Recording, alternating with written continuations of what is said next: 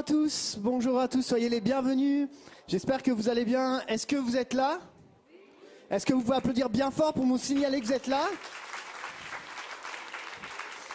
Et euh, justement, en applaudissant bien fort, comme ça, on voit aussi que les internautes peuvent réagir avec la salle d'une certaine façon. Alors, est-ce qu'on peut applaudir encore un peu plus fort et dire qu'on pense bien à vous, à tous les internautes? Soyez les bienvenus, soyez. euh, on est content d'être avec vous ce matin. Je ne sais pas pour vous, mais moi, je me réjouis d'être là. Amen. Est-ce que vous avez envie de, vi- de vivre quelque chose ce matin?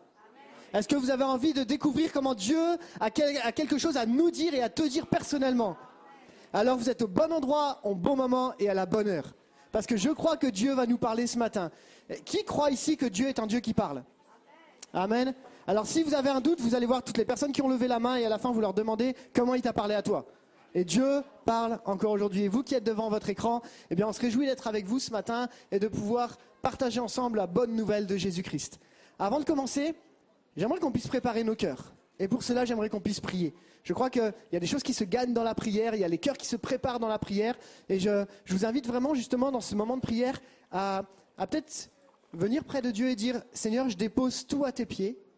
Je pose mes fardeaux, je pose mes inquiétudes, mes stress, je pose tout ce que j'ai vécu cette semaine, non pas comme si je m'en débarrassais, mais comme si je savais que quelqu'un avait des épaules plus larges que moi pour les porter. Et je te les dépose comme étant un sujet sur lequel je sais que tu as une solution et tu as la solution. Je vous inviterai à vous mettre debout dans la salle et je vous inviterai à fermer les yeux et on va prier ensemble. Seigneur, nous sommes devant toi ce matin et nous savons que quand nous approchons de toi, Seigneur, nous devenons rayonnants de joie. Nos cœurs sont changés parce que notre tristesse se transforme en joie. Pourquoi? Parce que nous sommes confrontés à celui qui est le plus grand, celui qui connaît les situations, celui qui est le Dieu qui règne encore aujourd'hui. Et Seigneur, ma prière pour chacun d'entre nous, c'est que nous puissions venir auprès de Dieu, déposer nos fardeaux, déposer nos soucis, déposer nos inquiétudes, à faire un pas de foi ce matin, de dire Seigneur, la situation me dépasse, mais toi tu dépasses la situation. Et Seigneur, ce matin, nous voulons encore apporter nos fardeaux. Tu nous dis, venez à moi, vous tous qui êtes fatigués et chargés, et je vous donnerai du repos. Seigneur, ce matin, on rentre dans ton repos. On vient vivre ce que tu as prévu de nous donner ce matin, parce que tu es là, tu es présent, et tu n'es absolument pas limité. Seigneur, merci parce que tu règnes entièrement. Nos yeux sont fixés sur toi, et par la foi, nous nous tournons vers Jésus. Je te prie pour une bénédiction particulière ce matin, pour un renouvellement dans l'onction, pour euh, Joël et son équipe avec la louange, pour la prédication de, Ré- du pasteur Raymond Pierre, pour tout ce qui va se vivre ce matin. Je te prie pour un, un renouvellement spirituel, que ton onction vienne toucher nos vies ce matin. Nos cœurs sont tournés vers toi, et c'est à toi que nous voulons dire toute la gloire. Merci Jésus de ta présence. C'est dans le nom de Jésus que nous avons prié, et tout le peuple dit Amen. Est-ce qu'avant de commencer, on peut acclamer le Seigneur? Il est digne de recevoir une ovation. Si nous sommes là, c'est par grâce. Si nous sommes là, c'est à cause de son amour. Alors acclamons le Seigneur.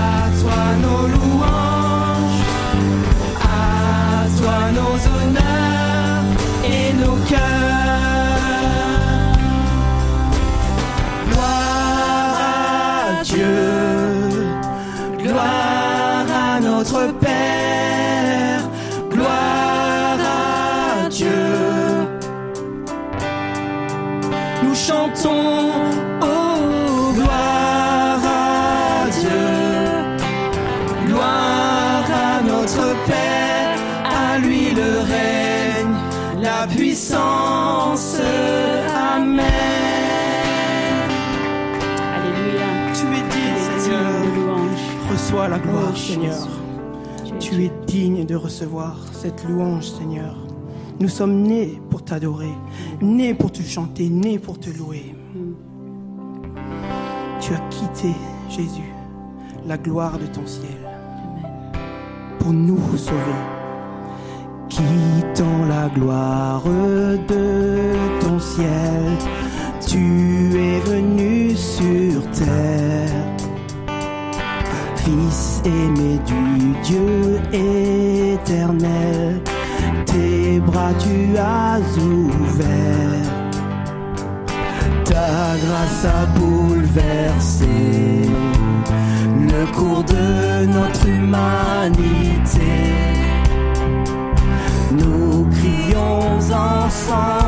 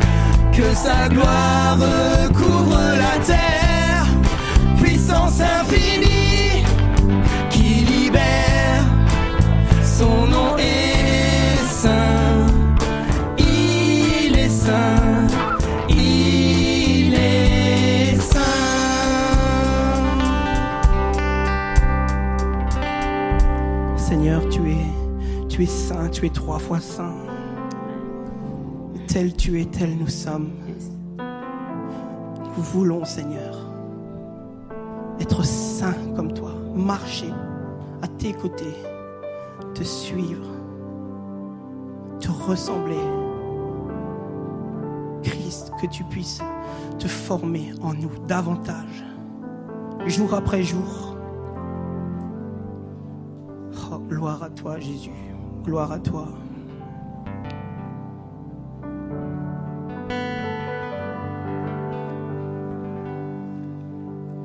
Je chanterai gloire à l'éternel. Je chanterai louange à son nom. Je chanterai Dieu, mon essentiel. Je chanterai en l'honneur de son nom.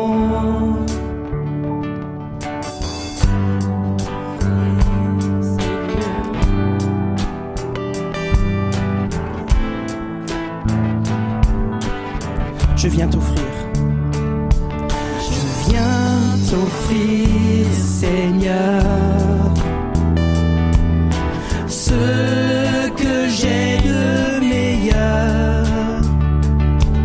Je viens t'offrir ma vie.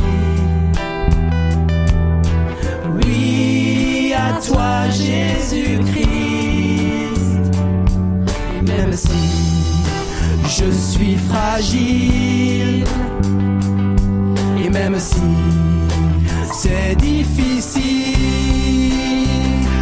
chanterai gloire à l'éternel.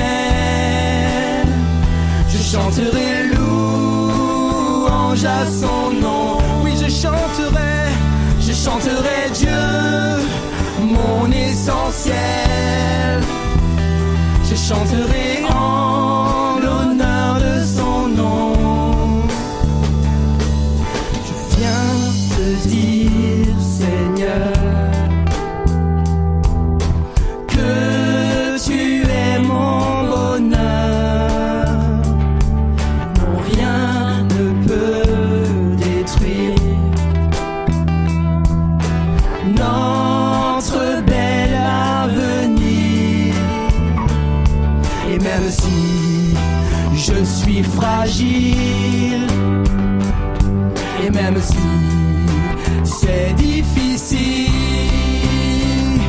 chanterai gloire à l'éternel. Gloire!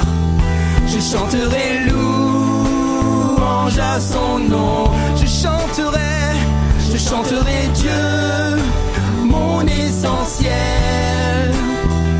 Je chanterai en l'honneur de son nom. Je chanterai, je chanterai gloire à l'éternel. Je chanterai louange à son nom. Je chanterai Dieu, mon essentiel. Je chanterai en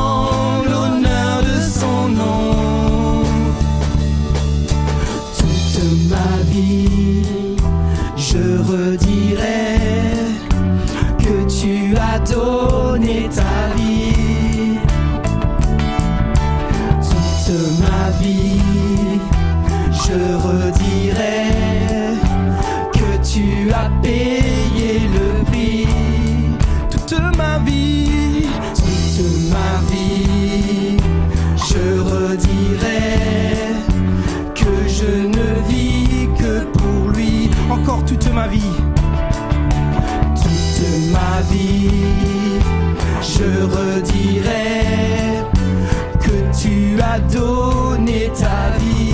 Toute ma vie.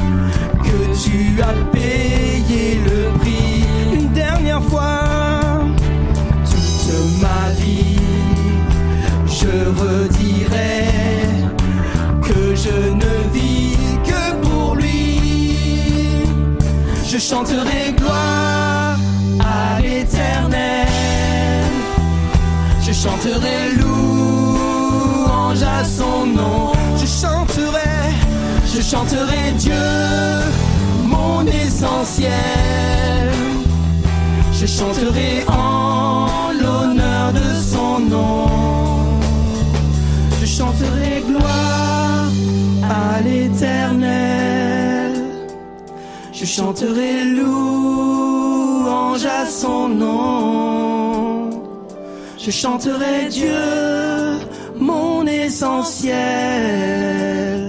Je chanterai en l'honneur de son nom.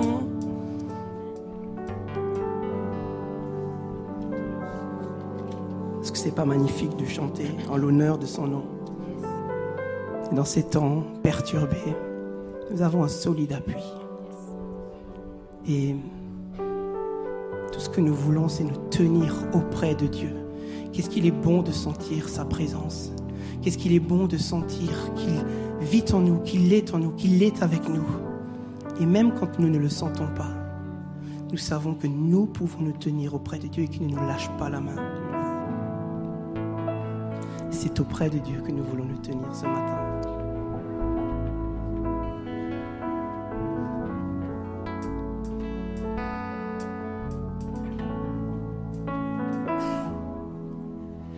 C'est auprès de Dieu que je veux me tenir. Il est mon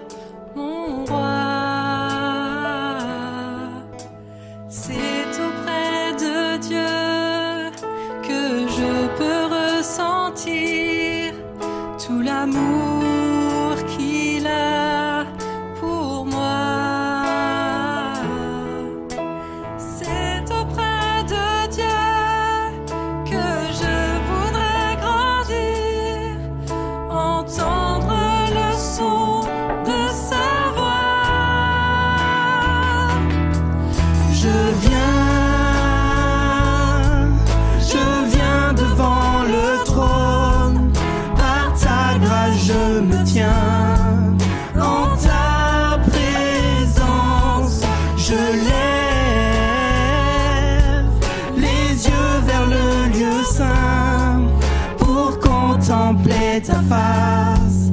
Je veux rester près de toi.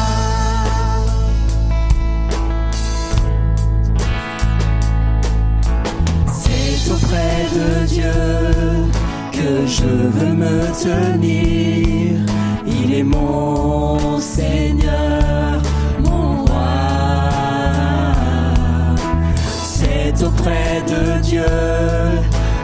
je peux ressentir tout l'amour.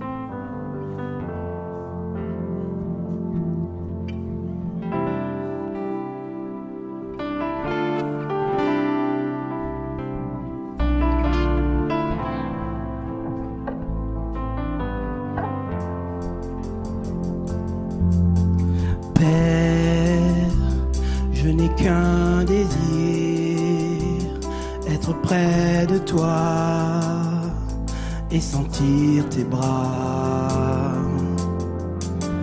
Père, tu as envoyé ton Fils bien-aimé pour quiconque croit. Saint-Esprit qui donne vie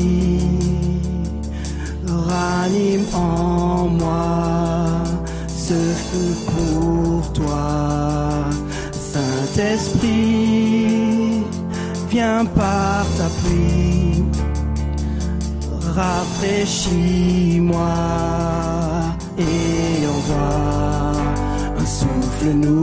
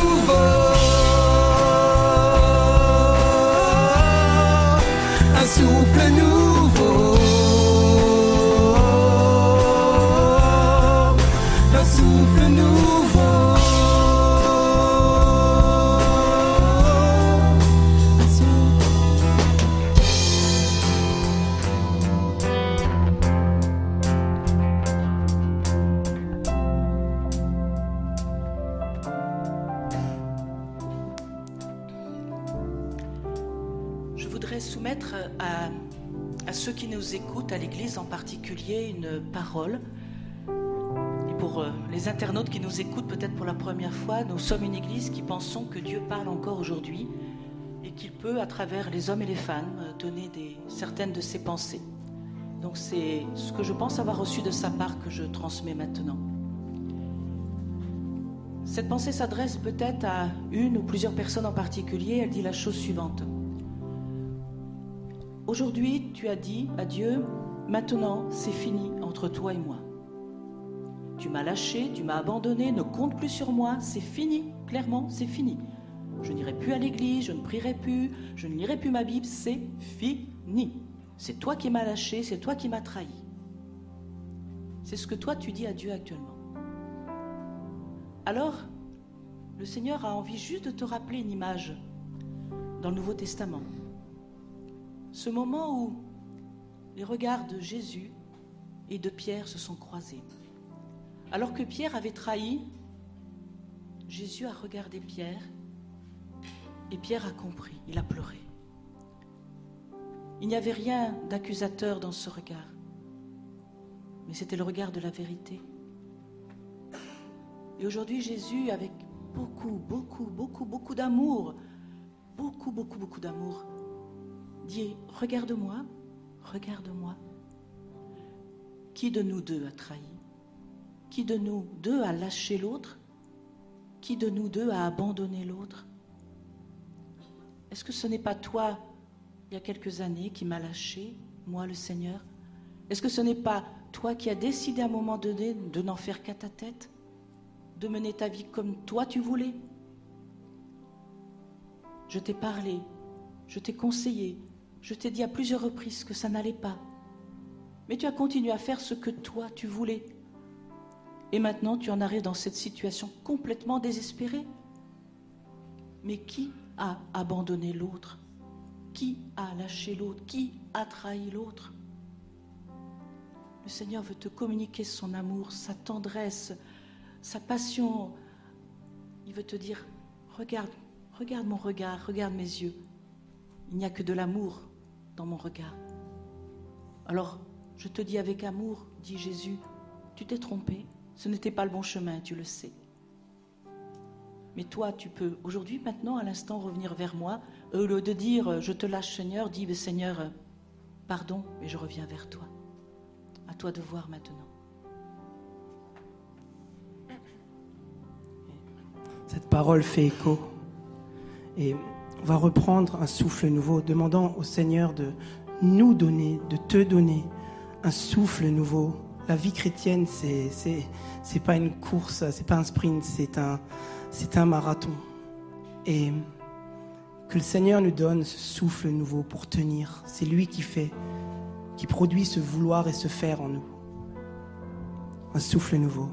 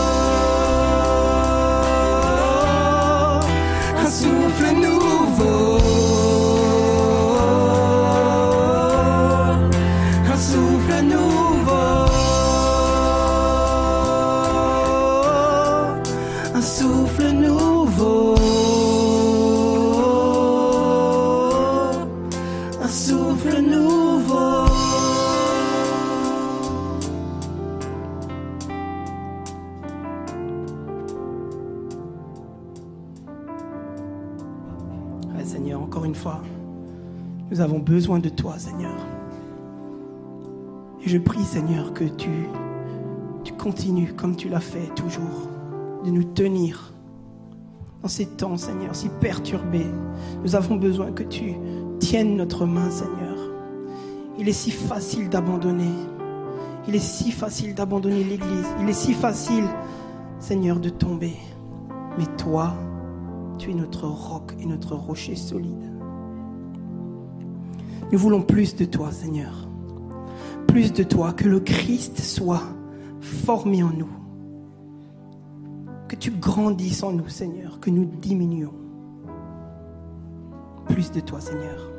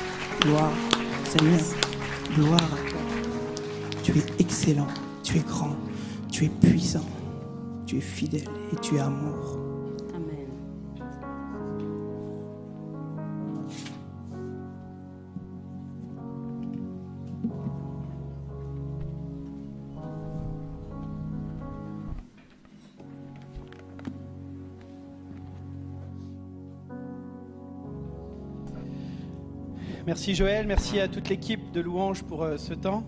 J'aimerais qu'on puisse prendre quand même un temps pour remercier ceux et celles sans qui on ne pourrait pas se réunir dimanche après dimanche. On a bien sûr l'équipe de Louange, mais on a aussi toute l'équipe technique, la sono, l'équipe d'accueil, l'équipe de ménage. Est-ce qu'on peut les applaudir?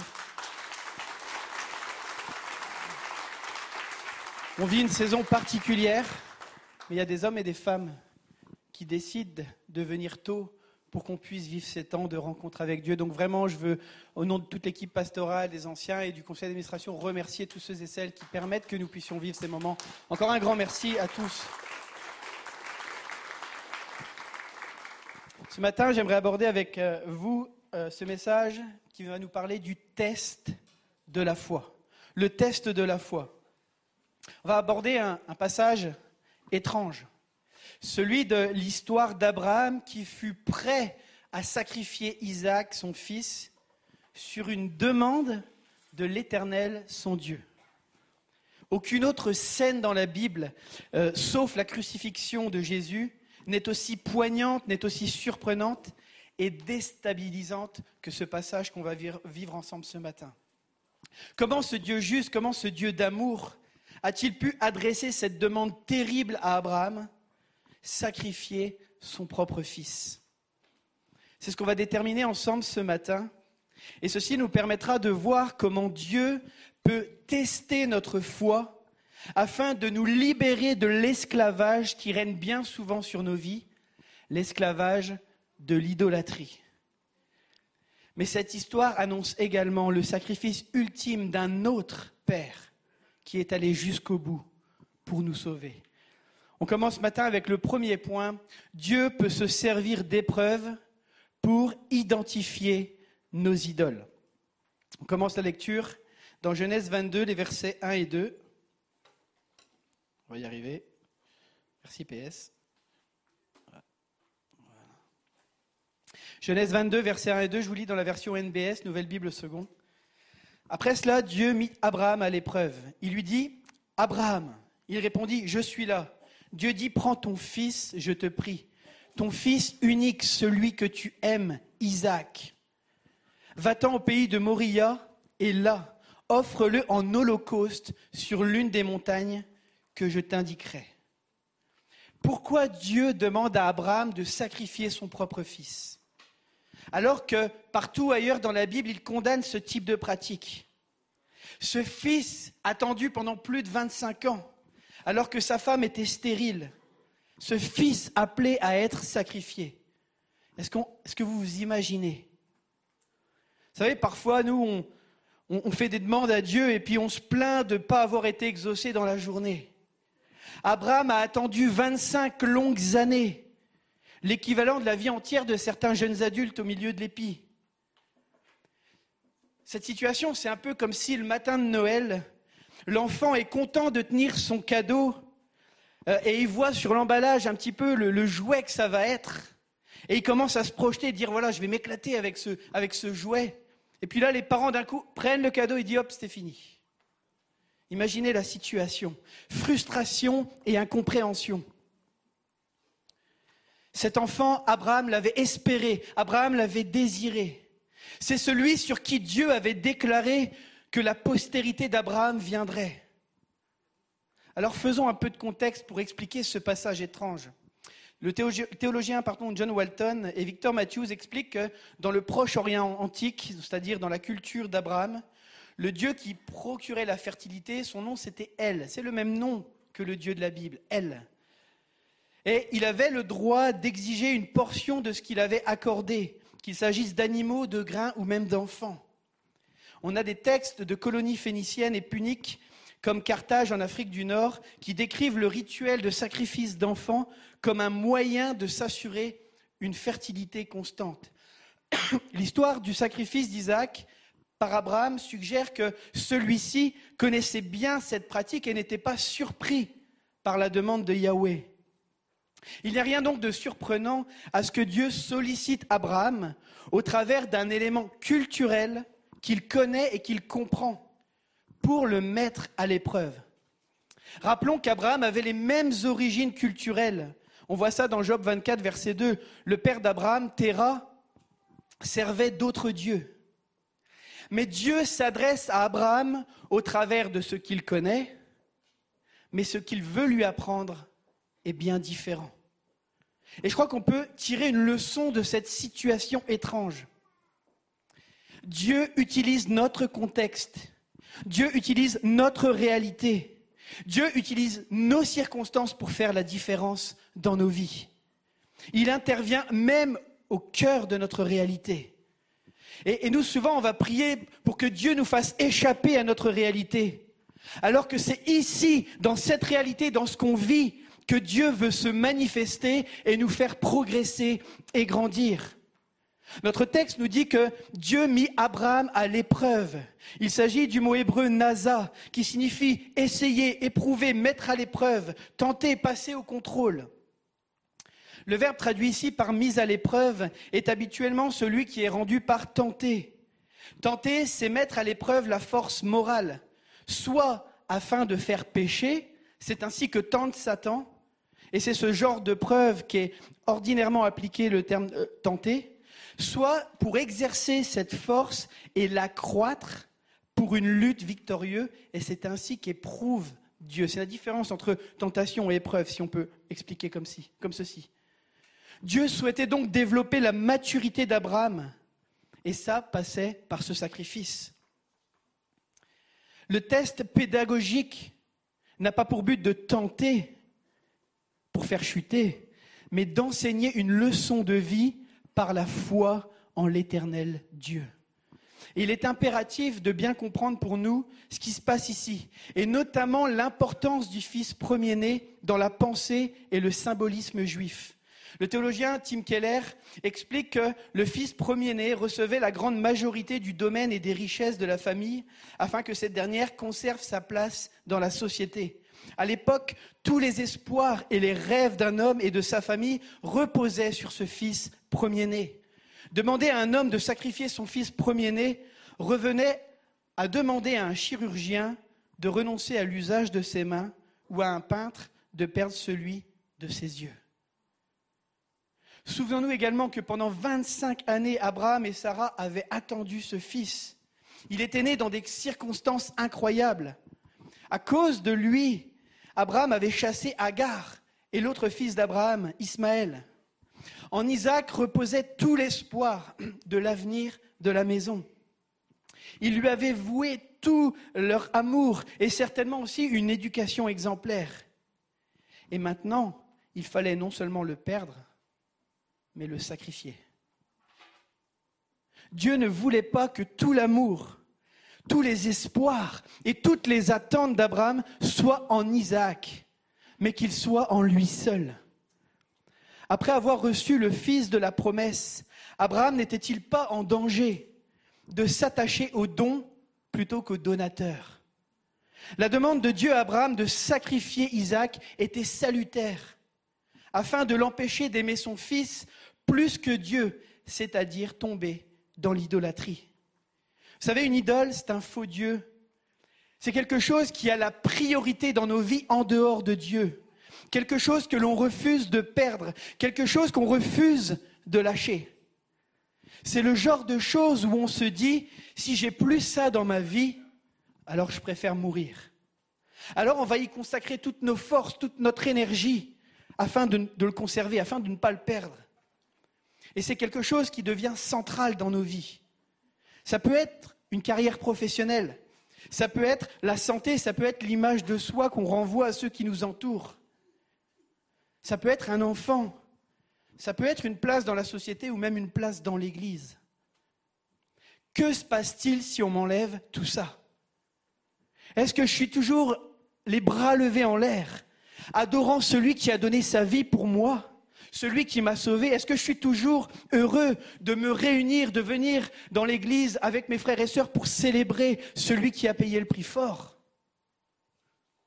Ou est-ce que je m'écroule? Timothy Keller dira encore la chose suivante. Une idole est tout ce que vous contemplez en vous disant au fond de votre cœur, si seulement je l'avais, alors ma vie aurait un sens. Je saurais que je vaux quelque chose et je me sentirais important et en sécurité. C'est vraiment un problème qui arrive souvent aux jeunes. On se dit, une fois que je serai marié, la vie sera géniale. C'est vraiment quelque chose de beau le mariage. Mais ce n'est pas le mariage qui nous rend complet. C'est Dieu qui nous rend complet. On a besoin de bien vivre tout seul dans notre relation avec Dieu pour pouvoir bien vivre avec l'autre que Dieu va mettre sur notre route.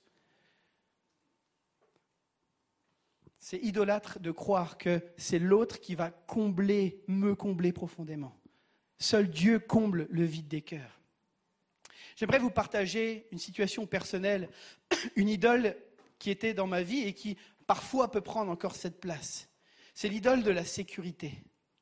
Aussi loin que je me souvienne, une de mes terreurs est de ne pas pouvoir subvenir à mes besoins. Et j'éprouve souvent cette crainte. Vous savez tous que j'ai été fonctionnaire et quand on est fonctionnaire, il y a une sécurité de l'emploi qui est là. On sait qu'il y a une retraite qui va tomber et qui sera, qui sera nickel.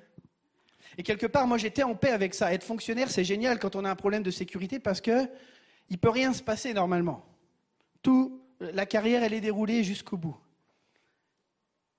Et je crois que c'est pour cela que lorsque j'ai reçu l'appel à servir Dieu, Dieu n'a pas permis que j'ai euh, ma disponibilité. Moi, j'avais fait tous mes plans, j'avais échafaudé mes projets. Michel m'appelle, est-ce que tu veux nous rejoindre dans l'équipe pastorale? Et je dis, Seigneur, merci, je peux répondre à ton appel. Par contre, Seigneur, il faut que je fasse cette démarche pour pouvoir être en disponibilité, comme ça, si ça se gâte, je retourne au bercail. Et c'est justement parce que ce problème de sécurité était un problème dans mon cœur que je suis le seul à qui on a refusé la disponibilité. Avant moi, on la donnait. Après moi, on l'a redonnée. Mais à moi, on l'a refusée. Alors les motifs de ceux qui l'ont refusé, ils avaient leurs motifs. Mais ce que je crois, c'est que derrière, c'était Dieu. Dieu voulait abattre une forteresse dans mon cœur. Et je ne dis pas que c'est encore réglé. Ma femme pourrait vous témoigner combien de fois je peux paniquer par rapport à ça. Mais je pense que Dieu m'attendait dans ce pas d'obéissance de lui faire confiance. Parce que ma sécurité, ce n'est pas la retraite de fonctionnaire, ce n'est pas le salaire de fonctionnaire, c'est Jésus-Christ dans ma vie. Et, et, là, il voulait venir me chercher dans ce domaine-là. Que le filet de sécurité que je voulais soit ôté pour que ma sécurité soit Jésus-Christ seul. Vous savez, le seul moyen d'abattre une idole, c'est de le renverser. Et d'arrêter de le nourrir et de l'alimenter. Je crois que la pandémie que nous traversons est propice pour voir quelles sont les idoles, quelles sont les véritables priorités qu'il y a sur nos vies. En ce moment, plusieurs de nos repères sont chamboulés, se sont effondrés, avec tous ces éléments de sécurité sur lesquels on s'appuyait en disant dans notre pays, on est tranquille. Nos habitudes ont été bouleversées. Des choses de nos vies ont été annulées et déprogrammées. Si cela nous entraîne dans le désespoir, et nous fait perdre le goût de vivre ou nous fait tomber dans une dépression profonde, c'est que cette chose-là est une idole qui a besoin d'être abattue. Cette pandémie permise par Dieu est l'occasion, je le crois, de replacer le curseur au bon endroit dans nos vies. Il n'est pas difficile de comprendre pourquoi Dieu a utilisé Isaac comme moyen de tester Abraham. Sans l'intervention de Dieu, Abraham aurait certainement fini par aimer son fils plus que tout au monde, si ce n'était déjà pas le cas. Cela aurait été l'idolâtrie et toute idolâtrie et destructrice. Ce moyen de tester Abraham passait par l'appel à un acte d'obéissance. Vous savez, l'épreuve, elle était très réelle. Afin de prouver sa foi, il devait rendre Isaac à Dieu. John Walvoord, le théologien américain, dira la chose suivante c'est une chose d'affirmer, faire confiance à Dieu lorsqu'on attend un exaucement. C'en est une autre de faire confiance à sa parole et lui obéir après l'avoir reçu. Après l'avoir reçu. Deuxième point, ce matin, notre foi se démontre par l'obéissance. On continue la lecture. Verset 3. Abraham se leva de bon matin. C'est là son âne et prit avec lui deux serviteurs et Isaac son fils. Il fendit du bois pour l'Holocauste et se mit en route pour le lieu que Dieu lui avait indiqué. Le texte ne montre pas de contestation chez Abraham. Isaac était ce qu'Abraham avait de plus cher, mais Dieu comptait davantage pour lui. Il part depuis Beersheba pour se rendre dans la région de Moria. Depuis son appel à, à quitter sa patrie pour cheminer avec Dieu, on voit que Dieu avait progressivement éduqué Abraham en lui apprenant à abandonner ce qui lui était cher, le lieu de son enfance et de ses amis à Our, sa famille, le mode de vie auquel il était habitué, le choix des terrains de pâturage lorsqu'il a eu un débat avec Lot, son neveu. Tout ce qui donnait du prix à sa vie, Dieu lui a appris à lâcher prise au fur et à mesure. Son espérance le porte à croire qu'il allait se passer quelque chose. Sinon, comment aurait-il pu trouver la force de marcher jusqu'à la montagne et obéir à Dieu? On peut facilement s'imaginer les pensées qui pouvaient l'envahir sur le trajet. Mais si tu sacrifies ton fils, que deviendront les promesses de Dieu au sujet de ta descendance et de ton héritage? Toutes tes espérances s'évanouiront. Pense à Sarah, ta femme. 80 kilomètres entre Beersheba et Moria. Pas 80 kilomètres sur l'autoroute entre Colmar et Strasbourg. 80 kilomètres à pied, avec des animaux. Le temps de réfléchir à la promesse que Dieu lui avait faite également. C'est par Isaac que te sera suscitée une descendance. Il s'y accrocha et crut que Dieu accomplirait sa promesse à la lettre. Nous voyons sa foi en Dieu dans la demande qu'il va exprimer à ses serviteurs. Après avoir marché trois jours, Abraham distingue le lieu où Dieu lui demandait d'aller offrir l'Holocauste. Et Abraham va dire à ses serviteurs au verset 5, Vous restez ici avec l'âne. Moi et le garçon, nous irons là-bas pour nous prosterner, puis nous reviendrons vers vous. Était-ce un pressentiment? Était-ce une espérance qui s'exprimait ainsi? Il est peu probable qu'Abraham ait la moindre idée de ce que ferait Dieu. Mais il n'a pas gravi la montagne en disant je peux le faire, je vais réussir par moi-même. Il n'était pas rempli de sa propre volonté ou d'une confiance inébranlable en lui-même. Mais il est plutôt parti en disant Dieu le fera. Je ne sais pas comment, mais Dieu le fera. Parfois, on voudrait que Dieu nous dévoile chaque chose qui, qui, prendre place dans nos vies. Mais vous savez, la vie de foi n'est pas un horoscope à la sauce chrétienne. Dieu ne nous, montre, ne nous donne pas un plan détaillé du vol de notre vie, mais il nous invite à lui faire confiance, à faire confiance au pilote et à monter dans l'avion. Faire confiance au pilote et à monter dans l'avion.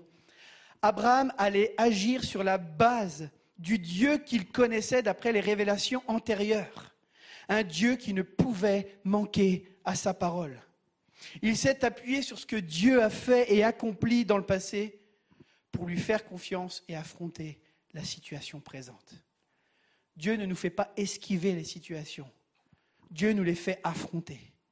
Mais en nous appuyant sur sa bénédiction du passé, ce Dieu qui a été fidèle pour toi dans ta vie hier est le même qui se tient à tes côtés aujourd'hui et qui t'accompagne et qui te porte.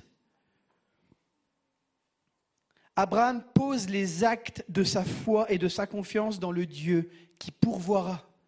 C'est ainsi qu'il chargea le bois sur les épaules de son fils et lui-même prit le feu et le couteau. Lorsqu'Isaac lui demanda Où est l'animal pour l'Holocauste? Abraham répondit au verset 8 Que Dieu voit lui-même quel animal il aura pour Holocauste, mon fils. Cette réponse, elle est ambiguë et elle signifie littéralement Dieu verra, en hébreu yiré, comme au verset 14, pour lui l'animal pour l'Holocauste. Dieu verra l'animal pour l'Holocauste. On pourrait aussi traduire cette phrase par Dieu pourvoira l'animal. En outre, le terme, l'expression mon fils pourrait être compris comme une apposition à ce qui précède. L'animal pour l'Holocauste, c'est-à-dire mon fils. Abraham s'attendait-il à ce que Dieu puisse ressusciter son fils d'entre les morts? Abraham n'avait jamais ni vu ni entendu parler de résurrection.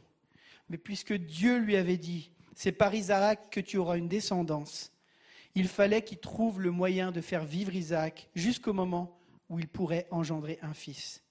Il devait maintenant le sacrifier, bien, Dieu le fera vivre après ce sacrifice. Cette conviction pour Abraham que Dieu serait capable de faire revenir son fils Isaac, elle est confirmée par le Nouveau Testament. Et on voit ça dans l'Épître aux Hébreux où on peut lire au verset, euh, chapitre 11, versets 17 à 19. C'est par la foi qu'Abraham, mis à l'épreuve, a offert Isaac. Il estimait que Dieu avait même le pouvoir de réveiller un mort. Abraham était si convaincu de la permanence, de la promesse de Dieu qu'il croyait que si Isaac mourait, Dieu le ressusciterait ou lui fournirait un substitut. Arrivé sur les lieux, Abraham bâtit l'autel, il disposa le bois, puis ligota son fils et le mit sur l'autel. Verset 10. Puis Abraham tendit la main et prit le couteau pour immoler son fils. À ce moment-là, il est prêt à plonger le couteau dans le sein de l'enfant parce que la parole divine est plus certaine pour lui que le fait même de la mort. Il est intéressant de noter qu'à l'âge d'Abraham, il lui aurait été difficile d'attacher le jeune homme sur l'autel si celui-ci s'était débattu. Or, le texte ne dit pas qu'il y a une lutte ou qu'il y a une résistance à propos d'Isaac. On sait qu'Isaac n'était pas un petit enfant. L'historien Flavius Joseph dit qu'il avait 25 ans à ce moment-là. Il aurait facilement pu s'opposer à son père centenaire en imaginant ce qui l'attendait éventuellement. Il aurait pu s'enfuir. Mais lui aussi obéit par la foi. Foi dans cette parole de son Père et en Dieu qui pourvoira à l'agneau pour l'Holocauste. Comme Isaac, sommes-nous confiants dans celui qui est notre bon Père céleste, qui a promis de prendre soin de nous? Sommes-nous confiants dans ce Père dont un des attributs est la bonté? Croire que Dieu est bon est notre garantie que ce qu'il peut permettre dans nos vies n'est pas pour nous nuire, mais pour nous épanouir. Même si on ne comprend pas toujours les chemins par lesquels Dieu nous fait passer. C'est à ce moment-là que l'ange de l'Éternel intervient interpelle le ciel, euh, l'interpelle depuis le ciel pour lui demander de ne rien faire au jeune homme.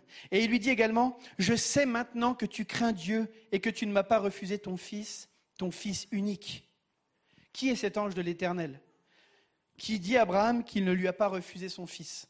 L'ange de l'Éternel, c'est un être céleste envoyé par Dieu comme son agent ou comme un porte-parole personnel. Dans plusieurs passages de l'Ancien Testament, il est assimilé à Dieu et parle comme Dieu.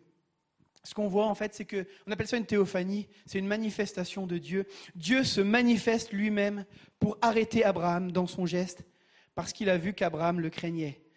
Craindre Dieu signifie le respecter comme le souverain. Le souverain, c'est celui qui règne, c'est celui qui dirige. C'est lui faire totalement confiance et lui obéir sans hésitation.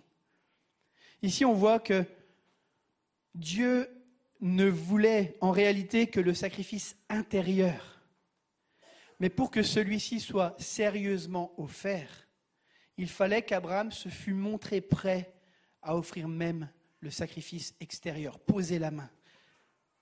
Timothy Keller commentera l'expression Je sais que tu m'aimes en écrivant que ceci ne veut pas dire que Dieu tentait de voir si Abraham l'aimait vraiment. Dieu est omniscient, il sait tout, il connaît toutes choses, il connaît l'état de nos cœurs. Mais il a plutôt fait passer Abraham par la fournaise afin que son amour soit pur comme l'or. Le pasteur de Hillsong, Brian Houston, a dit la chose suivante. La foi courageuse, la foi robuste ne se forge que quand elle est mise à l'épreuve. On y voit là un travail de développement en vue de la croissance de la foi qui est opéré par Dieu dans la vie de son serviteur. Vous savez, nous ne pouvons pas grandir sans les épreuves. C'est elles qui nous permettent d'être placés en situation et que nous puissions acquérir de nouvelles compétences. Vous savez, c'est quand il y a un problème qui survient que nous nous mettons à chercher des solutions. Quand tout va bien, on n'agit pas. Mais quand on est confronté à des nouvelles choses, et avec ce Covid, on a tous été confrontés, les églises, premièrement, à devoir réfléchir, à utiliser la matière grise que Dieu nous a donnée, à chercher Dieu dans la prière pour qu'il nous donne des nouvelles façons d'atteindre les gens autour de nous. C'est quand on est face à un problème qu'on est stimulé à chercher des solutions. Et c'est à ce moment-là qu'apparaît l'animal pour l'Holocauste. Troisième point, Dieu pourvoit lui-même au sacrifice. Abraham leva les yeux et vit par derrière un bélier retenu par les cornes dans un buisson. Alors Abraham alla prendre le bélier et l'offrit en holocauste à la place de son fils. Abraham appela ce lieu du nom d'Adonai Yireh, Yahweh voit. C'est pourquoi l'on dit aujourd'hui, à la montagne du Seigneur, il sera vu, ou dans d'autres versions, il sera pourvu. Il est important à ce stade d'expliquer l'Holocauste. C'était peut-être le sacrifice hébreu le plus ancien et le plus typique. C'est un rite auquel on procédait régulièrement, toujours offert dans les grandes occasions, et qui resta prédominant à travers toute l'histoire de l'Ancien Testament. À l'origine, il servait d'expiation pour le péché. La Bible est claire dans le Nouveau Testament. Hébreu 9, 22 nous dit sans effusion de sang, il n'y a pas de pardon. Sans effusion de sang, effusion de sang il n'y a pas de pardon. Abraham, comme les autres humains, était pécheur et séparé de Dieu, séparé de ce Dieu saint qui, qui ne tolère pas le péché. Les péchés d'Abraham et de sa famille subsistaient. Comment un Dieu juste et saint pouvait-il les ignorer? Pour lui, pécheur, ce bélier a dû mourir. Dieu a pourvu à un substitut pour lui. Ce bélier, victime innocente dont le sang fut versé à la place d'un autre. Holocauste offert entièrement à Dieu. Quelqu'un a fait remarquer que lorsque Dieu fournit le bélier à la place d'Isaac, il épargna au cœur d'Abraham une douleur qu'il s'infligerait à lui-même. Dieu s'est infligé cette douleur à lui-même en offrant Jésus plus tard. Dieu est saint et cela implique que notre péché, nos fautes, nos erreurs exigent une rançon. Mais Dieu est aussi un Dieu de grâce qui aime sa création, qui veut la sauver et veut en prendre soin. Le théologien Alfred Kuhn citera Hamilton, qui résume l'ensemble de cette histoire. Et il dit, si on s'en tient au verset 2 du départ, sacrifie-moi ton fils, Dieu apparaît comme trompeur, irrationnel et contradictoire, si ce n'est même cruel. Mais si l'on considère toute l'histoire, le bouc fourni, l'ordre de Dieu de laisser tomber son couteau et la promesse faite à l'obéissant Abraham, alors le portrait de Dieu est très différent. Comme Deveau l'a dit, tout Israélite qui entendait cette histoire comprenait que sa race devait son existence à la miséricorde de Dieu et sa prospérité à l'obéissance de leurs ancêtres. Dieu a pourvu, il a pourvu au sacrifice, il a pourvu au péché. C'est ce nom qu'Abraham a donné à cette montagne. Adonai Yireh, le Seigneur pourvoira. Vous savez, les noms de Dieu dans la Bible sont en lien avec ses interventions en faveur de l'homme. Ici, il se révèle comme le Dieu qui pourvoit au substitut afin que l'homme puisse se retrouver dans une relation et une communion retrouvée avec son Père céleste. Le seul sacrifice d'un être humain que Dieu ait demandé et accepté fut celui de son propre Fils, en propitiation pour nos péchés. Grâce à Christ, on a été rendu propice. Et il faut se souvenir que Jésus-Christ n'est pas un simple homme. Comme Dieu homme, il a accompli une expiation substitutive, il a pris notre place absolument, unique et valable pour l'éternité. Pour Jésus, Dieu le Père n'a pas cherché de substitut. Il a dû offrir sa vie afin d'être notre substitut. En voyant Jésus, Jean-Baptiste va dire, Voici l'agneau qui ôte le péché du monde. Dieu a effectivement pourvu à l'agneau, non seulement pour épargner Isaac, mais pour sauver ceux qui croient. Il avait demandé à Abraham de sacrifier son fils unique, celui qu'il aimait. Et Dieu le Père a rendu témoignage à Jésus lors de son baptême et de sa transfiguration. celui-ci est mon fils bien-aimé, celui qui a fait toute ma joie. Dieu a demandé à Abraham, donne ton fils bien-aimé. Et Dieu le Père a donné son fils bien-aimé, par amour pour chacun d'entre nous. Là où Dieu a arrêté Abraham, lui, il est allé jusqu'au bout en sacrifiant ce qu'il avait de plus cher, son propre fils, afin de nous sauver et de nous libérer du péché qui nous sépare de lui. La descendance d'Abraham est celle qui, comme lui, croit et place sa confiance en Dieu par Jésus-Christ. Notre salut et notre réconciliation, elle a coûté cher à quelqu'un. Vous savez, si nous sommes sauvés par grâce, la grâce, elle a coûté cher. Quelqu'un a payé la facture. C'est pas qu'il n'y ait pas de facture, c'est que quelqu'un a réglé la facture à notre place. Quatrième point ce matin pour terminer, les conséquences de notre obéissance. Ensuite, l'ange de l'Éternel interpella de nouveau Abraham et lui dit au verset 16 à 18, Parce que tu as fait cela, parce que tu n'as pas refusé ton fils, ton fils unique, je te bénirai et je multiplierai ta descendance comme les étoiles du ciel et comme le sable qui est au bord de la mer. Ta descendance prendra possession des villes de ses ennemis.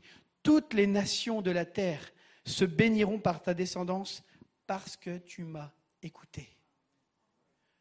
Nous sommes sauvés par la seule foi.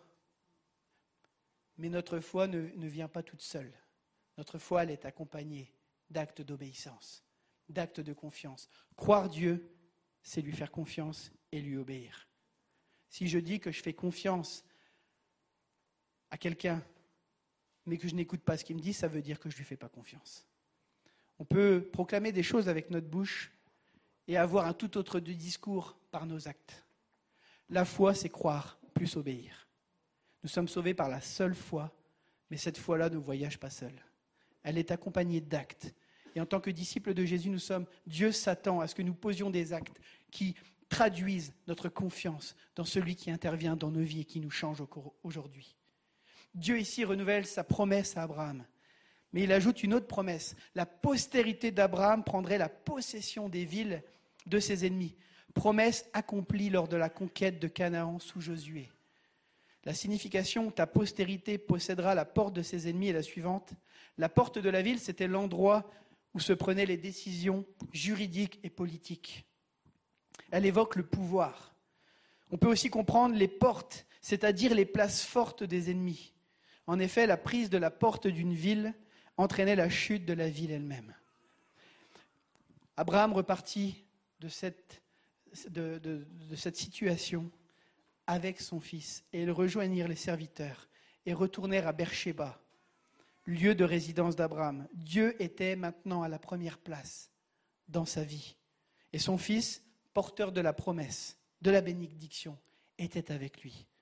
Abraham a tout gagné au travers ce test. Il faut savoir accepter de perdre ce qui n'est pas la bonne place pour pouvoir le regagner vraiment avec Jésus. Par les tests que Dieu permet dans nos vies, il souhaite que nous lâchions prise, que nous les perdions pour mieux les retrouver. Il nous teste pour que les bonnes choses de nos vies puissent être à la bonne place dans nos vies. Dieu nous accorde plein de bénédictions, mais il ne veut pas que la bénédiction soit à la première place. Il ne veut pas que si cette bénédiction doit partir, alors je ne fais plus confiance dans le Dieu. J'ai apprécié le don spirituel qui a été donné ce matin et je crois qu'il est vraiment précis pour quelqu'un. Tu as posé des, jalons à Dieu et, et il n'a pas répondu comme tu l'attendais. Alors du coup, tu décides de ne pas lui obéir. Mais j'ai envie de te dire ce matin, quand Dieu dit non, c'est qu'il a un oui plus grand. Quand Dieu dit non, c'est qu'il a un oui plus grand. Le Seigneur te met dans une situation où tu es obligé d'apprendre à découvrir que c'est lui le Seigneur et que ce n'est pas toi le Seigneur. Dieu n'est pas ton employé à ton service. Tu es son serviteur. Tu es sa servante. Et ce bon Père céleste a dit qu'il prendrait soin de toi. S'il t'a dit non pour une circonstance bien particulière, c'est qu'il a un oui plus grand. En attendant de voir ce oui, fais-lui confiance. Même si tu ne comprends pas pourquoi il t'a dit non. Fais-lui confiance. Nous devons placer notre espoir notre joie, notre confiance, notre sécurité, non dans les bénédictions de Dieu, mais dans le Dieu de la bénédiction. Je crois que ce matin, Dieu, et je vais inviter l'équipe à s'approcher, te demande de lâcher prise sur une situation que tu traverses en ce moment. Peut-être que le Covid, il t'a retourné complètement. Peut-être que ton entreprise, elle prospérait vraiment bien. Puis le Covid, il est arrivé et tout ton agenda, il a été bousculé. Et du coup, tu n'existes plus parce que tu existais au travers de ton service, au travers de ce que tu accomplissais. Dieu t'invite à dire, Dieu t'invite ce matin à dire, peu importe si je perds tout, c'est ta présence que je veux dans ma vie. Ton identité ne dépend pas de tes accomplissements. Ton identité dépend de ce que Dieu a fait pour toi à la croix. Tu es son fils, tu es sa fille. Tu n'existes pas en fonction de tes accomplissements. Et je crois que cette saison particulière, Dieu t'y a conduit pour que tu apprennes à lâcher prise. Toute ta vie, tu as vécu au travers de tes accomplissements et de tes réussites. Et quelque part, ça te donnait, ça te donnait ton identité, de dire je suis quand même quelqu'un d'important. Il est en train de démolir et de balayer tout ça pour que ton importance et ta valeur, tu puisses comprendre que c'est ta relation avec Jésus. Est-ce que ce matin, on est prêt à dire, Seigneur, je suis prêt à tout perdre, mais pas ta présence dans ma vie? Vous savez, on pourrait gagner le monde entier, mais si on perd notre âme, ça ne sert à rien du tout. Et comme Isaac a été prêt à être sacrifié, si tu apprends à remettre le focus sur le Dieu au centre de ta vie, alors tu vas retrouver le reste derrière. Mais ces choses-là seront à la bonne place dans ta vie. Je crois qu'il y a un appel particulier ce matin sur l'Église à lâcher prise, à faire confiance. Alors je ne sais pas ce que les uns et les autres vous pouvez vivre. J'aimerais qu'on ferme les yeux un instant ce matin et que ce soit un temps de cœur à cœur avec Dieu. Vous l'avez vu, on a tous des idoles. Moi aussi, j'en ai. Mais est-ce que ce matin, on peut dire, Seigneur, je dépose et je renverse l'idole Je veux m'appuyer sur tes promesses. Le seul moyen d'être libéré, c'est de la renverser. Alors si c'est ton cas ce matin, alors qu'on va reprendre ce chant, je t'invite à te lever à ta place. Chacun d'entre nous, nous connaissons des idoles qui sont là sur nos vies. Elles ont toutes sortes de noms. Mais qu'on puisse venir ce matin au pied de la croix, là où Jésus a tout porté. Je crois que Dieu veut renverser des forteresses ce matin des, choses qui nous rendent prisonnières, des choses qui ont pris la place de Dieu. Nous avons été créés pour la gloire de Dieu, pour que notre vie rende gloire à Jésus. Et ce Jésus veut s'investir dans nos vies particulièrement. Il y a des idoles qui vont tomber ce matin, je le crois au nom de Jésus. Mais ça passe par des actes d'obéissance. Ce matin, tu te mets debout, mais demain, tu vas pouvoir devoir poser des gestes concrets et d'apprendre à lâcher prise, à faire confiance. Ça va pas être facile, ça va être déstabilisant, mais si tu le fais, Dieu sera avec toi. Il va te porter, il va te conduire et il va t'accompagner. Je crois qu'il y a des forteresses que Dieu veut faire tomber au sein de cette pandémie que nous sommes en train de traverser. C'est un temps où Dieu va nous épurer comme l'or, je le crois. On n'est pas sorti de cette pandémie encore. Mais que nous puissions la saisir et laisser Dieu agir, parce qu'il veut agir dans nos vies personnelles, en premier lieu. Il a dit qu'il commencera à ébranler notre monde en commençant par sa maison. Nous sommes la maison de l'Éternel. Et je crois qu'il veut agir ce matin. Père éternel, je te prie, Seigneur, pour chacune de nos vies. Moi, je suis déjà debout. Tu connais mes limites. Tu connais mes craintes, mes peurs qui bien souvent m'assaillent et me cherchent à, établir des choses pour être en contrôle. Seigneur, je veux déposer cette idole de la sécurité ce matin à tes pieds. Je sais que j'aurai encore d'autres luttes et d'autres combats. Mais comme Abraham, je veux venir déposer ces choses entre tes mains. Sachant que tu es le Dieu bon, tu es le Dieu fidèle, le Dieu juste qui a promis d'être avec nous tous les jours jusqu'à la fin du monde. Celui qui ne sommeille ni ne dort. Les regards de l'Éternel sont sur toi ce matin. Que tu sois ici dans cette salle ou derrière ton écran, les regards de l'Éternel sont sur toi. Il ne sommeille ni ne dort celui qui veille sur ta vie, celui qui veille sur Israël. Nous sommes le peuple de la promesse. Dieu a promis une postérité par la foi à Abraham. Merci Seigneur parce qu'Abraham a été jusqu'au bout. Il a été un modèle pour nous, mais sans son acte d'obéissance, nous ne serions pas là aujourd'hui. Seigneur, nous voulons apprendre à vivre en te faisant confiance. Tu es le Dieu qui nous a appelés, tu es le Dieu qui nous accompagne en chemin. Et tu es celui qui triomphe à la fin. Alors Seigneur, ce matin, je te prie pour tous ceux et celles qui veulent marquer comme une pierre ce matin, se positionner. Des gens ce matin qui sont prisonniers de l'image d'eux-mêmes, qui se rabaissent, qui rabaissent leur propre valeur en disant je vaux rien. Le Seigneur te dit tu as du prix à mes yeux. Ne cherche pas à exister au travers des autres. Tu existes dans mon regard, te dit le Seigneur. Que tu puisses saisir cette vérité. Il est celui qui prend soin de toi. Il est celui qui t'accompagne et celui qui ne t'abandonnera pas. Mais fais-lui confiance et crois ce matin. Il est à tes côtés.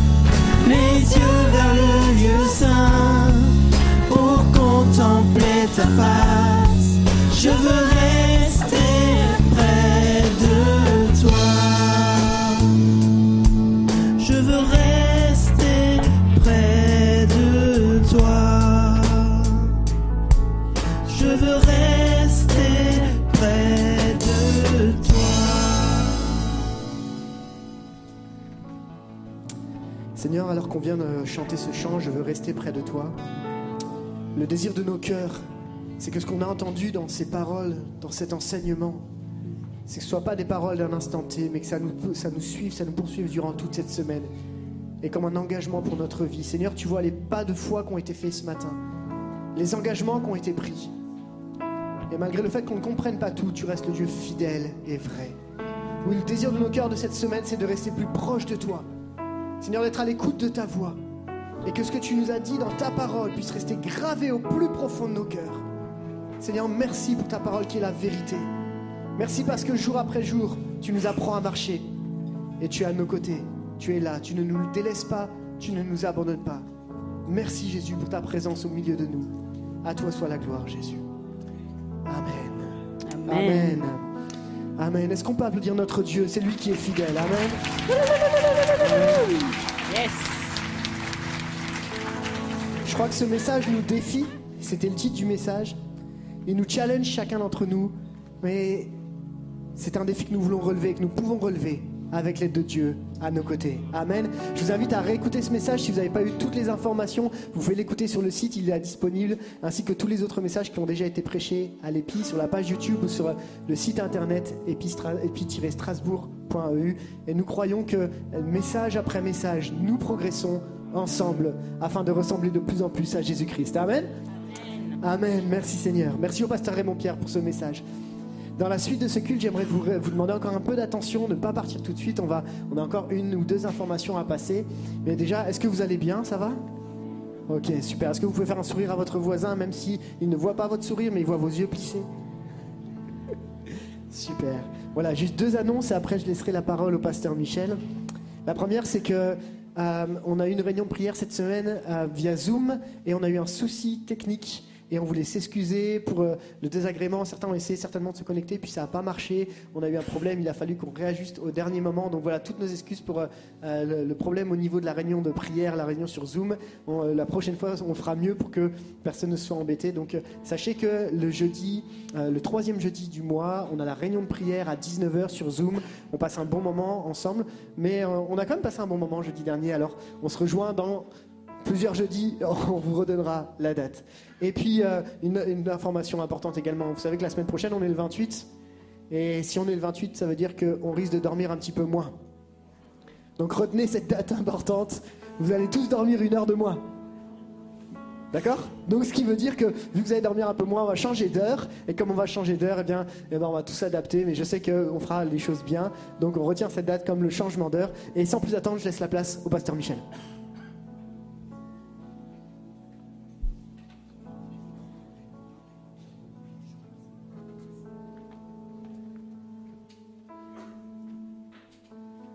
Merci beaucoup au pasteur Raymond Pierre pour ce message.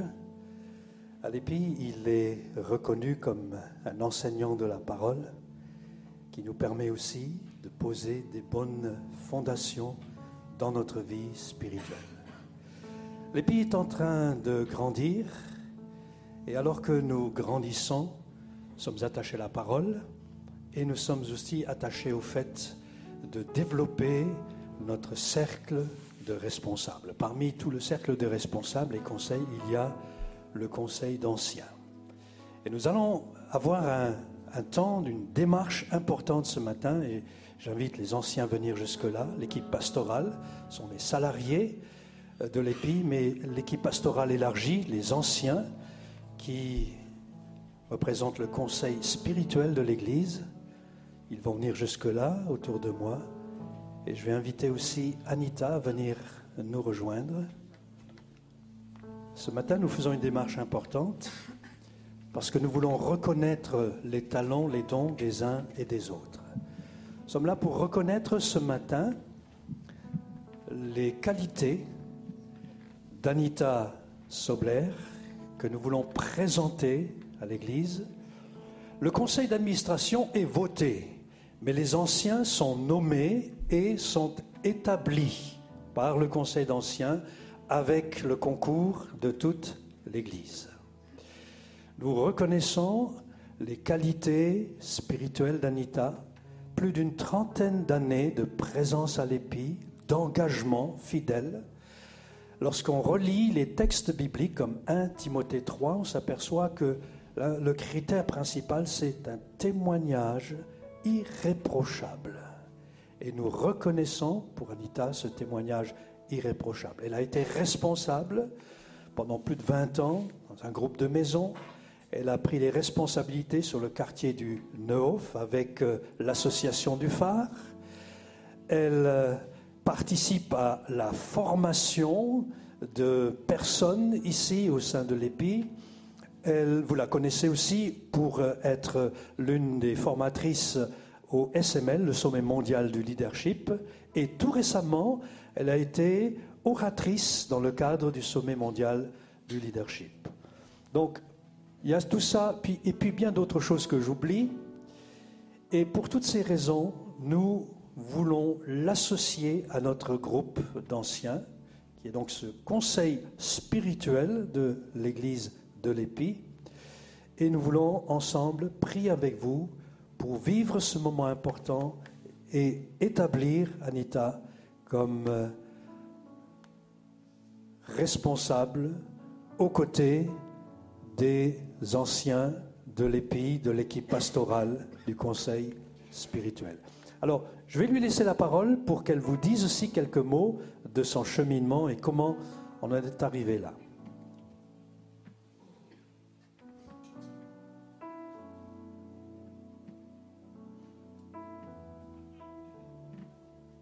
Euh, J'allais leur dire bonjour, même si on s'est déjà vu tout à l'heure, mais je suis euh, particulièrement émue. Et même si j'ai la parole facile habituellement, vous le savez, je suis émue. Ce matin, j'ai un peu de mal à parler. Donc ça veut dire que ça doit bien vouloir revenir du Seigneur, tout ça. Euh, il a semblé bon au conseil que je puisse donner aussi quelques éléments de mon témoignage, parce qu'il y a un cheminement de la part du conseil, mais ça veut dire aussi qu'il doit y avoir un cheminement personnel. Et ça peut être intéressant de voir et d'être en toute vérité, toute honnêteté devant mes frères et sœurs, de pouvoir euh, témoigner de l'action de Dieu. Il y a euh, plusieurs années, je me suis trouvée dans une période extrêmement difficile. Et euh, c'est le moment où tout d'un coup, tout s'est dérobé sous mes pieds, ce qui faisait ma force, ma vie, mes passions, tout d'un coup se sont absentés. J'ai eu de gros problèmes au niveau du travail. Dans ma famille, c'était vraiment pas la joie, et d'un point de vue sentimental non plus. Et pour euh, couronner le tout, euh, tout d'un coup, j'ai eu l'impression que Dieu ne me parlait plus. Et ça, c'était terrible. J'avais l'impression qu'il n'y avait plus de projet pour moi dans ma vie. J'avais l'impression de ne pas voir plus loin que le bout de mon nez. Or, euh, le Seigneur ne m'avait jamais habitué à ça. Généralement, il me donnait des perspectives, des orientations, et je dois témoigner que bien souvent, il m'a dit des choses très précises qui se sont parfois euh, réalisées plusieurs années après, mais c'était exactement comme il avait dit. Donc, euh, j'étais habituée à vivre dans, je sais pas, ce luxe. j'étais chouchoutée peut-être par le Seigneur, et tout d'un coup, je me trouve avec humainement dans des moments de tristesse, de difficulté, de bagarre, et puis euh, j'avais l'impression que Dieu ne me parlait plus. Je crois que c'est ce qu'on appelle un désert, mais sur le moment, j'avais oublié de trouver le bon mot. Et tout d'un coup, ça a duré quatre ans quand même, cette histoire.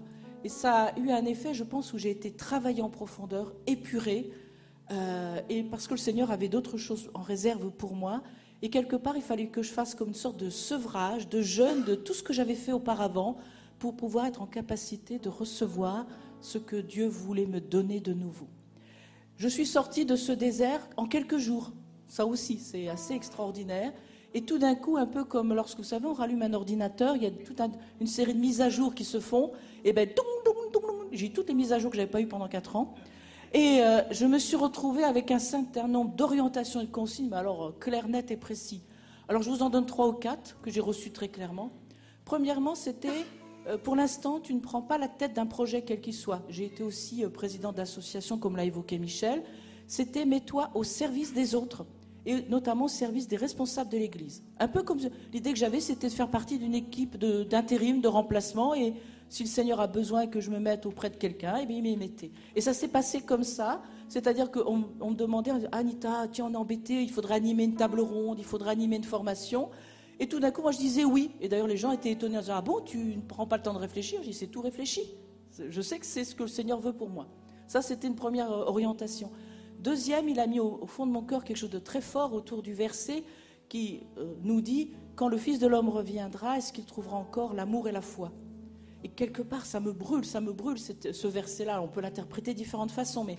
Et c'était, mais moi, qu'est-ce que je peux faire, Seigneur, pour mes frères et sœurs? Qu'est-ce que je peux faire pour qu'on reste unis? Qu'est-ce que je peux faire pour que chacun prenne vraiment conscience de la force qu'on trouve dans la Bible? Qu'est-ce que je peux faire, moi, Seigneur? Voilà, ça me, ça me brûlait, ça continue à me brûler, ce truc-là. Et euh, d'où, d'ailleurs, mon engagement euh, dans la formation. Je suis allée voir Michel en disant, voilà, si vous avez besoin de moi, je suis prête à, venir euh, renforcer l'équipe de formation. Et puis, il y a eu aussi un, déploiement pour moi d'activités prophétiques. Vous savez, le Seigneur m'accorde l'honneur de pouvoir apporter certaines de ces pensées. Entre parenthèses, tout le monde peut le faire, n'hésitez pas à le faire, hein, je vous invite, je vous invite. Bon. Et en fait, j'ai vu aussi ces derniers mois, même ces dernières années plutôt, un déploiement intérieur où j'ai eu vraiment la notion de, comment vous dire, de vigilance, de sentinelle. Et souvent, je fais une prière pour l'Église qui est, mais bête et simple, c'est Seigneur, protège mon Église, protège mon Église, protège mon Église. Sans arrêt, ça me revient. Alors, je fais d'autres prières, mais je sens que c'est au fond de mon cœur. Et au milieu de ce désert dont je vous ai parlé tout à l'heure, il y a une parole qui m'est venue à un moment donné. Et cette parole, c'était Un jour, tu vas rejoindre le conseil des anciens de ton Église. Qu'est-ce qu'on fait de cette parole? On se trouve en plein désert. J'ai l'impression de ne plus rien voir du tout, avec aussi les questions que peut poser parfois ce genre de, de questions. Quelle est la place, le ministère d'une femme dans une église? Donc moi, quand j'ai ce genre de parole du Seigneur, qu'est-ce que je fais? Je le mets dossier en attente. C'est-à-dire, je ne la mets pas de côté, mais je dis, Seigneur, si cette parole vient de toi, alors elle se réalisera. Si elle ne vient pas de toi, honte à moi, et je la mets de côté. Et en fait, il y a eu comme un cheminement intérieur, il y a eu le cheminement du conseil, et à un moment donné, les trois se sont retrouvés, et je me suis dit, mais quand Michel m'a téléphoné, quand j'ai la rencontre avec le conseil, quelque part j'étais déjà prête, prête à euh, prendre la place qu'ils veulent bien m'accorder, et je suis ce matin à la fois très honorée, mais en même temps très craintive, parce qu'on ne fait pas n'importe quoi avec l'Église du Seigneur, et j'ai pas envie de faire n'importe quoi comme aucun de, mes frères et sœurs. Voilà, c'était juste ce dont je voulais témoigner.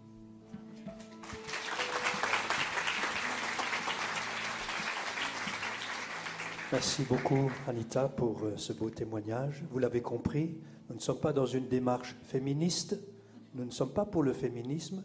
Anita n'a rien demandé, elle n'a rien revendiqué, mais c'est une conjonction de circonstances et, et nous croyons être dirigés par le Saint-Esprit et nous voulons maintenant prendre du temps et prier et établir Anita en tant que responsable, associé, partenaire avec toute notre équipe pastorale. Et pour cela, je vous invite à vous lever, s'il vous plaît, et à vous joindre à notre prière.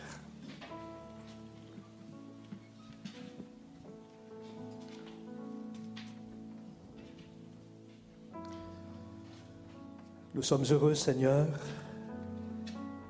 pour le témoignage d'Anita, ces critères qu'elle remplit tout à fait. Sommes heureux de la voir au milieu de nous, pour qui elle est, ce don prophétique que tu lui as donné, qui nourrit, qui bénit, qui encourage, qui console ton Église, mais aussi tant de facettes. Merci pour ses qualités personnelles. Merci pour sa vie personnelle avec toi. Merci pour sa maturité spirituelle. Merci pour son analyse, son esprit de synthèse et tant de bonnes choses avec lesquelles elle bénit ton Église. Merci pour tout ce qu'elle porte. Nous voulons, avec cette prière et avec la prière de l'Église, l'associer au conseil d'anciens et te demander, Seigneur, de faire grâce, de nous faire grâce tous ensemble. Nous avons tous besoin de discernement, nous avons tous besoin de ton esprit, nous avons tous besoin ensemble d'être conduits par toi pour conduire ton Église là où tu veux que nous la conduisions, pour le salut du plus grand nombre, pour le rayonnement de la foi en Jésus-Christ, comme nous l'avons entendu ce matin, pour le salut du plus grand nombre, pour notre place ici, notre environnement, pour cette ville de Strasbourg, pour cette région. Bénis Anita au milieu de nous. Que nous soyons aussi en bénédiction pour elle et que mutuellement, réciproquement, nous sachions nous apprécier, nous aimer, nous respecter, nous porter pour porter ton Église dans le précieux nom de Jésus qui est le chef de l'Église. Amen. Amen. Amen. Je vous remercie.